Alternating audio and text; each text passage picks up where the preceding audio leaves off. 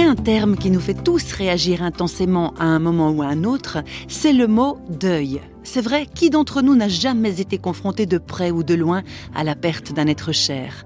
On a certainement tous quelque chose à dire sur les bouleversements provoqués par la mort de quelqu'un de proche, mais réflexion faite, est-ce que ce n'est pas difficile de mettre des mots sur toutes ces émotions? Et oui, et elle s'en rend bien compte, Sandra Roulet. Cette jeune femme, mère de trois enfants, a perdu son mari à la suite d'un accident de sport dans les montagnes du Jura suisse. Et pourtant, c'est avec beaucoup de justesse, de simplicité et d'authenticité qu'elle évoque cette période si douloureuse. J'ai réalisé justement que dans la souffrance, dans le, dans le deuil, dans, dans les moments où on est vraiment éprouvé, c'est dans ces moments-là qu'on réfléchit vraiment aux choses importantes de la vie. Je crois qu'on est un peu tous comme ça. Quand tout va bien, on jouit de la vie, on se pose pas trop de questions. Mais c'est quand il y a quelque chose de grave ou, qu'on est atteint dans notre santé, qu'on réfléchit réellement aux choses importantes. Tout d'un coup, on veut donner sens à tout.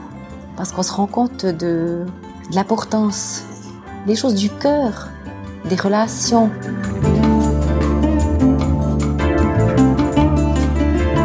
Mais est-ce que le premier réflexe n'est pas de demander pourquoi, de se dire pourquoi moi? Je pense qu'on passe par tous les stades.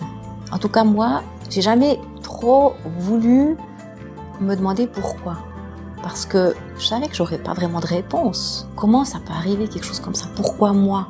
J'ai plutôt essayé de comprendre, de donner un sens à ça. De me dire voilà, maintenant je dois continuer ma vie. Il faut que je trouve des forces. Il faut que je sois présente pour mes enfants. Ils ont perdu leur papa. Il faut que je sois là pour eux, mais pour moi aussi.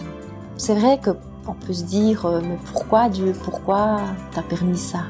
J'ai pas vraiment posé cette question à Dieu, mais plutôt euh, aide-moi.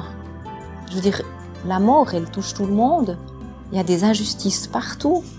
Euh, il y a des morts cruelles, des morts inacceptables. Il y a des morts qui vont de soi. Mais je me suis dit comment je dois réagir pour que ce soit constructif, pour que je puisse continuer avec avec les forces qu'il me faut, quoi? On a quand même un certain choix à un moment donné de se révolter. Je crois qu'il y a la place pour la révolte. Il y a la place pour dire c'est pas juste de pleurer, de crier sa colère. Il faut aussi se l'accorder. Je suis aussi passée par là. Mais je sais que d'y rester, c'était pas une solution.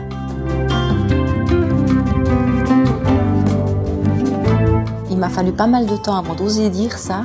Mais au moment où j'ai su que Antoine était mort, j'ai senti une force de vie en moi, plus forte que jamais.